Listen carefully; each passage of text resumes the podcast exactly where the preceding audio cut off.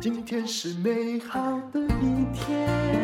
欢迎收听人生实用商学院。你想不想要了解啊？二零二四年到底国际经济局势会怎么样的走啊？美国啊，这最重要一件事情是看起来它升不上去的，它可能要降息了。那 ETF 将会如何呢？我们就请到了最能够理性的剖析 ETF 的陈崇明老师。你好。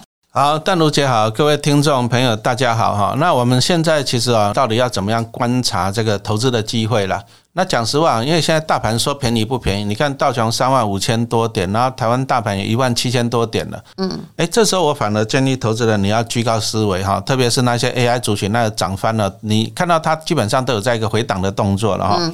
好，那投资就是看未来的一个大趋势了。那我们看一下，从二零二二年开始哦，其实。就是第一个啦，就是美国通膨太严重了。那在俄乌战争开打，啊，最近就以巴又在那边冲突嘛，所以引发全世界通膨也严重。那通膨严重，所以美国就这样大幅升息，在去年啊把钱收回去，啊希望压制通膨。那大幅升息来讲，对一个产业不好，就是债券了。嗯，啊，因为你想想嘛，银行的利息，银行是最保本的。那银行利息上升，那大家会把债券卖掉，把钱回到银行去嘛，因为银行利息比较高嘛。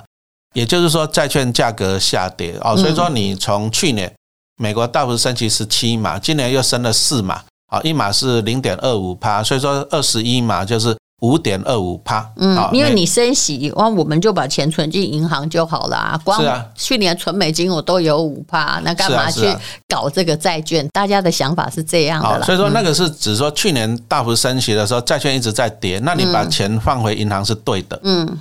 但是啊，其实升息升那么高，对经济不好了。哎，淡如姐，你看一年房贷利率多五点二五趴，能不能活啊？当然不能活啊！它不多久就可能会变成那种，哎，到处都是法拍屋啊，对不对？撑、啊、很多人撑不下去嘛。那你看美国这样，房贷本来以前都要两三趴，现在一下子变七八趴了呢。嗯，所以会出现什么问题？你你本来你要消费的，你不消费了；你要买 iPhone，你要买车的，你就不消费。因为你都把钱要拿去缴房贷了嘛，嗯，所以当然会对经济不好啊，嗯，好，所以说他现在大幅升息是为了压抑通膨，但是这个通膨只要压下来，还是要降息，不然对经济不好，嗯，哎，那降息呢？降息就倒过来，降息就是你把钱放在银行不值钱呐。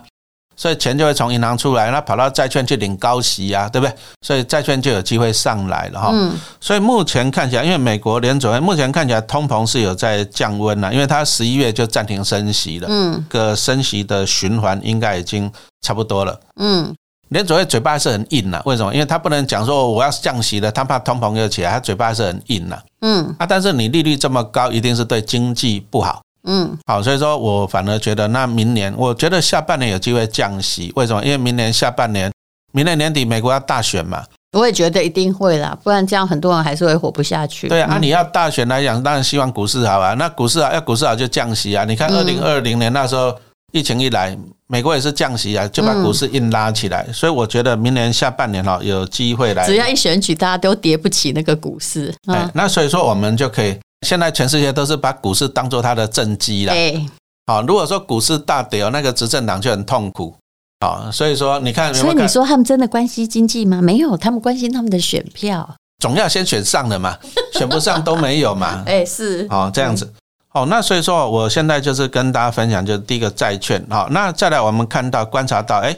今年债券 ETF 真的是强强棍了哈，那像以国泰投信来讲，它争取到四档债券 ETF 纳入平准金了，好像零零六八七 B、零零七六一 B、好零零七二五跟零零七二六 B，哦都纳入收益平准金，哈卖得很好，对不对？对，那这个为什么要纳入平准金呢？这个来讲一下啊，就是说，因为哈今年因为 ETF 卖得太热了。嗯，所以它规模不断的膨胀，不断的膨胀就表示说这样有不断的有新的人进来要领股利啦。嗯，不断的新的人有新的人进来，那一直有新的人进来，那可能就会造成一个就是股利不够分的现象。嗯，好，那它就会纳入一个叫平准金的机制。嗯，举个例子来讲啊，比如说我今年规模一百亿，我领到的息领到了六亿，所以我把六亿分给一百亿。我是不是可以得到六趴？嗯，可是他一公告我要配六趴，哎，结果呢，大家抢进来买，嗯，啊，抢进来买变成两百亿，可是问题是你抢进来这个时间点，我搞不好成分股配息已经配完了，对，所以我还是只有六亿给你啊，嗯，那你变两百亿，那我是不是变三趴了？就是稀饭是一定的，和尚变多了。对，好，那怎么办？好，那平准金机制就说啊，没关系，你就规模两百亿嘛，那你就从里面再拿六亿出来。嗯，好，那这个叫平准金。那你这样子一百亿的时候配六亿是六趴，啊，你两百亿的时候我配你十二亿也是配六趴。嗯，好，所以说平准金的用意是让你的怎样？鼓励能够维持一个稳定。如果你这现在觉得哎听哪里有点乌沙沙的时候，这时候就要推荐你了哈，一次搞懂 ETF。陈崇明老师跟我的课程里面讲这个概念，我觉得讲概念讲的讲得很清楚。基本观念懂了，其实你就可以。其实很多人都喜欢问名牌啊，再说老师这只股票涨了怎么办，跌了怎么办？因为你没有主见呐。你看我有没有问过你？对不对？我们这么熟，我们没有问过你，因为老师教的主轴哦，你自己思考就够了。对，你要自己要有主见，你就能够判断啊。你如果说你不学习，那你一天到晚在问名牌，这有什么用？对，对不对？哈，哦，所以说哈，我们今天讲说，哎，债券 ETF，你看到它收益平准金，你就可以推论出来哦，原来规模很大了，因为大家都在买哦，所以说需要平准金来 balance 一下。嗯，所以这个债券是很夯的。哈，那再来，陈老师再分享一支啊，这个群力投资级电信债。零零七二二 B，那讲实话，这支股票我也买了几百张了。好，这支零零七二二 B，陈老师哈，你讲过的那些几百张，我帮你累积起来，你现在至少有五亿家财。五亿哦，没有那么多了，那个因为换来换去。如果有五亿，我也不用写课程了，淡如姐。啊，不用，你还是会继续学的，你相信我。那我们来讲一下，为什么这个叫做电信债啊？这个就讲到说，台湾投资人其实还蛮喜欢买电信类股。哎。可是其实你看这些电，大家觉得很稳定啊，一定会用啊。中华电啊，什么稳定啊？啊，但是问题来，台湾的电信股殖利率大概就只有四趴了。嗯，四趴是蛮低的，而且前瞻性就这样了。然后再来就是我们来讲一下一家公司它的获利的优先顺序。比如说一家公司赚到钱，他第一个他赚到钱，不是说赚到钱可以拿优先拿来配息哦，不是哦，他是要优先还债。嗯，那还完债以后才可以配股息。哦，所以说一家公司来讲，债权是优于股权的。嗯，好，那表示说，你如果说你持有电信债来讲，哎，那我持有电信债来讲，就算电信公司不赚钱了，我还是优先领到债息哦。嗯，就是说你要先给债息，债息完了你才能够给股利嘛，这样子。哦，所以说哈，其实电信类股来讲，那台湾是讲的电信三雄，那其实这个零零七二二 B 群益投资级电信债。其实他买的就是美国版的电信三雄啊，嗯，他只是说他是持有他们的债券，啊，因为现在利率太高了，所以说债息其实也蛮高的，因为它现在大概殖利率有到五趴多了，嗯，跟美金存款差不多。那电信业大家都知道嘛，电信业是什么？就是民生必须嘛。那美国的电信三雄也不会倒嘛，但是好处在哪里？你在台湾领到那个公司股票的股利哦，电信三雄股利，你要缴所得税，要缴补充保费。啊，但是你如果买海外的电信债，嗯，海外收入，那海外收入来讲啊，一百万以内免申报，嗯，那你超过六百七十万，超过你才要缴税。一般人哪那么容易啊？领股息领到超过六七百啊，六百七十万，嗯，所以说电信在它最大的优点就是这样子的，你你就是说，哎，我现在领你高息嘛，因为它大概它也是季配了，嗯，那你现在领的话，你最起码你一年可以到五趴多，嗯。还不用怎样，不用缴所得税跟补充保费都不用，因为就是海外所得。嗯，好，而且它最主要它是有七成哦，这个这这档 ETF 来讲，它有七成是投资在美国的三大电信商 AT&T 哦，Verizon 跟 T-Mobile 这样子。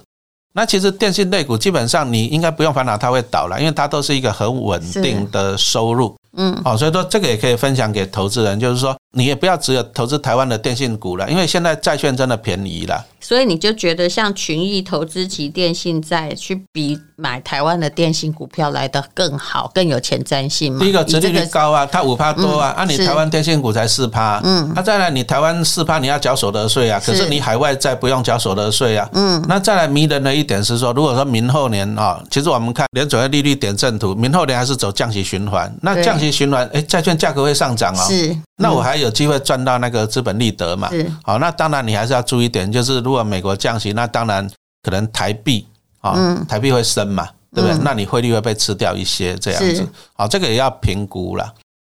好，那这就是对于这个老师，其实这个在课程里面比较没有讲到电信债了，是不是？会有讲到债券的观念，但是零零七二二 B 是他今天这个比较新的补充，因为根据二零二四年。的降息。那么，呃，如果要有基本观念的话，还是要请你去上课。那目前这个课程一次。搞懂 ETF，然后自己存出千万退休金，以后再也不要问人家说现在买什么股票或 ETF 好吗？那目前课程只有三零八零元。如果呢，哈，你打开我们等一下的连接，它还有属于人生实用商学院的特别优惠。非常谢谢陈崇明老师。好，谢谢淡如姐，谢谢大家。对，以后大家就不用问道与马，或者是项义接谈哈。这这一直有那个从众效应，你自己就可以判断。谢谢大家。好，谢谢大家。今天是勇敢的一天，没有什么能够将